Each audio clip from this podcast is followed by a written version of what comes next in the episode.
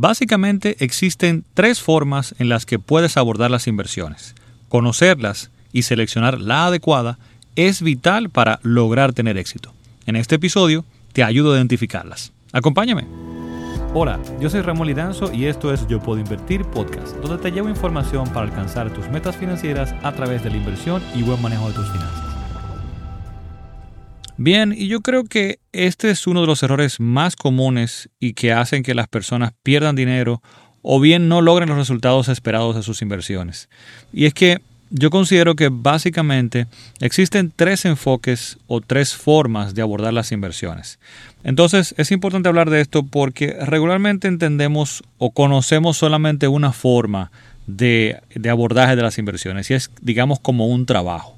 Eh, digo como un trabajo porque pensamos regularmente como que ser inversionista regularmente es sinónimo de estar, por ejemplo, sentado todo el día viendo en qué invertir o cómo van las inversiones o verificando si tenemos que hacer algún tipo de cambio en este momento a las inversiones y nada menos cierto y nada menos necesario para lograr pues que las inversiones tengan un impacto eh, positivo o de bienestar en nuestra vida. Otra idea, por ejemplo, es que eh, invertir es estar persiguiendo oportunidades. Es algo así como estar quizás buscándose ganar la lotería, donde muchas personas, por ejemplo, invierten eh, en tal o cual cosa porque un tío, un primo, un amigo, el vecino, eh, hizo dinero invirtiendo en tal cosa. Y, y, es probable que sí, que esta persona efectivamente lo puedes verificar, constatar. O sea, esa persona hizo dinero, quizá hasta duplicó su dinero, está muy bien, perfecto. El problema es que muchas veces eso no tiene eh, claro o definido un proceso. Si yo te digo que la próxima vez que eh, un allegado te, te diga, mira, invierte en tal cosa porque yo hice tal o cual dinero, yo te diría que le preguntes, ok, ¿Puedes repetirlo? ¿Puedes explicarme el proceso que tú seguiste para yo poder replicar eso, para hacerlo también? Y muchas veces eh, sucede que no, que te van a decir que bueno, eso fue una oportunidad, eso fue un momento en el cual yo entré.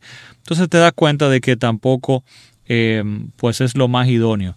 Yo en este caso siempre hago analogía del tránsito, donde por ejemplo si tú estás atascado en un tráfico muy pesado, en un tránsito muy pesado, pesado en tu ciudad, eh, de repente mm, estás esperando una luz verde, ¿verdad? Con muchísimos otros vehículos ahí, y ves que de repente eh, hay un vehículo que entre los otros vehículos encontró varios huequitos y logró irse en la luz verde. Ahora está de aquel lado, a ti te dio la roja y estás de este lado. Tú puedes ver, bueno, esa persona lo logró, cruzó, es posible. Ahora, ¿podrías tú replicar el proceso o la trayectoria de ese otro vehículo entre los otros carros, entre los otros vehículos? Y evidentemente que no, porque eso fue algo que se presentó en ese momento y que, eh, entre comillas, esa persona pudo aprovechar. Entonces, en ese sentido, yo siempre le digo a las personas que, igual como en el tránsito, al invertir, si tú enciendes tu GPS, si tú enciendes tu Waze, tu Google Maps, tu aplicación para ir de un punto a otro, planificas tu ruta, tienes eh, el tiempo estimado en que vas a llegar, y sales con tiempo, pues vas a llegar al destino también, pero vas a llegar mucho más tranquilo y más seguro. Sin embargo, estar saltando de oportunidad en oportunidad, puede que llegues un poquito más rápido, bien, pero estás asumiendo más riesgo y no hay garantía de que realmente vas a llegar en menor tiempo que si hubieras planificado como tal. Exactamente pasa con las inversiones. Eso no quiere decir para aquellos que, quizá son un poco más abanderados de esto las oportunidades y demás. Que si aparecen oportunidades y las podemos aprovechar, no las aprovechemos definitivamente. El punto es que no puedes eh, basar, digamos, el éxito de tu eh, vida financiera y tu futuro financiero eh, y tu planificación pues a estas oportunidades. Dicho esto, entonces veamos ahora cuáles son esos tres enfoques o tres formas en, lo que, en las que yo digo que tú puedes abordar las inversiones. Y la primera forma es, digo yo, para divertirse. Y esto es donde muchos están buscando, y yo digo que es parte de la naturaleza del ser humano y no está mal, están buscando la emoción, están buscando ver, eh, bueno, que tienen esta expectativa de que al comprar Tesla, al comprar Facebook, al comprar eh, Zoom, al comprar estas acciones eh, calientes, por ejemplo, en algún momento, o a invertir en algo eh, que se, entienda que es caliente y que va a subir, que va a subir, pues hay una, digamos que satisfacción en lograr que, de que sea así. Entonces, muchas veces, pues, este, usamos este enfoque y es buscando la emoción. Y yo invierto en estas acciones a ver qué pasa. Y, y nada, y para que me entiendas en este enfoque de, de cuando digo que es para divertirse, estos tres enfoques que voy a hablar no tienen nada que ver específicamente con la clase de activo o con el activo que estemos utilizando para, invertir. Estoy mencionando acciones aquí, pero perfectamente eso también podría aplicarse a, por ejemplo, hagamos el símil y el ejemplo con un, con un bien que es muy conocido por todas las personas, un apartamento, inversiones de bienes raíces. Y aquí yo diría que cuando estamos invirtiendo en un apartamento, entre comillas, de oportunidad, porque estamos buscando venderlo. Mira, voy a poder comprar este precio y yo lo puedo vender el mes que viene y me voy a ganar este, esta cantidad de dinero. Bueno, pues de igual forma estamos, digamos que en, en este enfoque que yo le llamo como para divertirse, ¿no? Y es, si te das cuenta, donde yo estoy buscando de nuevo esa oportunidad. Y no me importa, bien, si ese activo, si ese bien, si ese apartamento, si esa acción, si esa compañía genera dinero si es una buena inversión, si tiene una, una, buena localidad ese apartamento, por ejemplo, si las condiciones de ese apartamento de verdad podrías rentar, si yo lo rentara, me va a generar un flujo de efectivo eh, interesante y una tasa de retorno interesante si lo pongo a trabajar como renta o como Airbnb. No, yo no estoy buscando esto en este enfoque. Yo estoy buscando comprarlo de oportunidad y venderlo rápido. Entonces, te das cuenta, no es nada específicamente de las acciones o de la bolsa en general. Este es un enfoque que podemos utilizar con cualquier tipo de activo. No me importa el activo y lo que pueda generar. Estoy buscando la oportunidad. Bien. Entonces, ese es el primer enfoque o forma en que podemos abordar las inversiones. El segundo enfoque o forma de abordarlo yo diría que es como un trabajo o un negocio.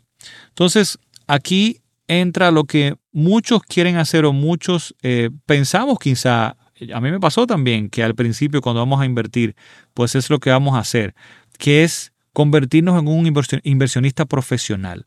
Es necesario conocer muchísimo de inversiones para estar buscando estas oportunidades y verlo desde la forma de un negocio. Aquí quizá no estamos buscando tanto la oportunidad de eh, comprar muy, muy barato y vender más caro, sino en el analizar profundamente este activo, en, analizar completamente la localidad de ese apartamento, eh, la zona, las plusvalías de la zona a futuro, em, en cuánto se puede rentar, o sea, una investigación profunda de la compañía, del apartamento, del activo en general. Aquí también podría entrar, por ejemplo, eh, esta profesión o negocio, podemos llamarle, eh, muy conocida, seguro has escuchado de ella también porque en internet se promociona mucho esto, que es de ser eh, trader o de hacer trading, ¿no? Donde es tú sentarte a estar viendo eh, el movimiento de las compañías, de las acciones, o pueden ser futuros, pueden ser eh, forex, pueden ser monedas, cualquier activo que esté fluctuando y yo pueda entrar y salir rápidamente, pues estar viendo el comportamiento de esos mercados y tratar de entrar en un momento apropiado y eh, vender en un momento apropiado para hacer dinero, pues digamos que rápido.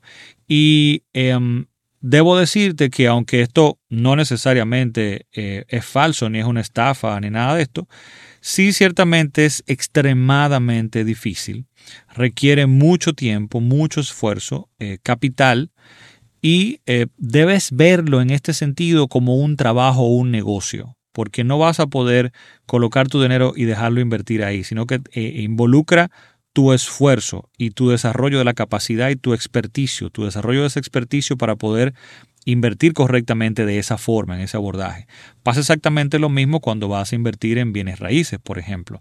Si te vas a convertir en un inversionista de bienes raíces de largo plazo, donde no es comprar y vender, eh, para que te des cuenta que hago el símil de que no es solamente para el activo de las acciones, por ejemplo, sino que cualquier otro activo se puede eh, ver de una forma como esta, donde estás buscando eh, cuál es el potencial de esa propiedad, cuál es ese mercado, Eh, también quizá dentro de ese experticio que tienes para poner a producir ese bien, ese activo, esas bienes raíces, ese apartamento, quizá vas a hacer remodelaciones, vas a hacer una adecuación adentro, lo vas a amueblar, eh, lo vas a adecuar de forma que sea lo más atractivo para sacar el máximo potencial de la rentabilidad de ese activo. Entonces te das cuenta, aquí estás eh, pudiendo, en teoría, evidentemente, eh, tienes una mayor probabilidad de retorno, digamos, bien, pero esto viene dado a un cierto riesgo. ¿Y cuál es el riesgo?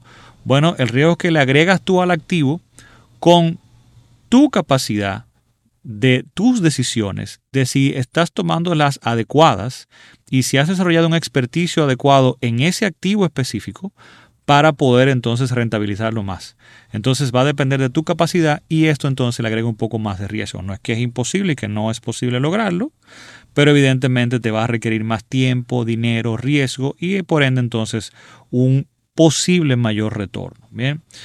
Ahora, realmente lo que debo decirte que es que aunque muchos pensamos que eso al inicio pensamos que eso es invertir, esto no necesariamente es invertir, es una forma, es un enfoque como te decía, y no es necesario para lo que muchos queremos que es crear riqueza y crear patrimonio en el tiempo.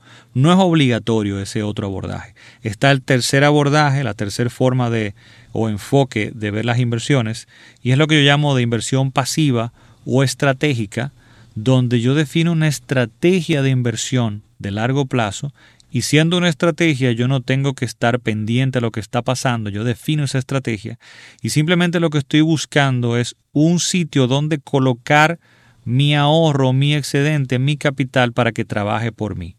Entonces regularmente sucede que la mayoría de las personas entiende que lo anterior que mencioné como un negocio, ese abordaje eh, como un inversionista, digamos, profesional, es el abordaje que me va a llevar a la creación de riqueza, y necesariamente no, y no sabe que este quizás es el que más eh, se, se, adecua o se alinea a nuestros objetivos, donde tenemos inversiones diversificadas pasivas, como decía, donde el dinero trabaja para nosotros, no nosotros para él.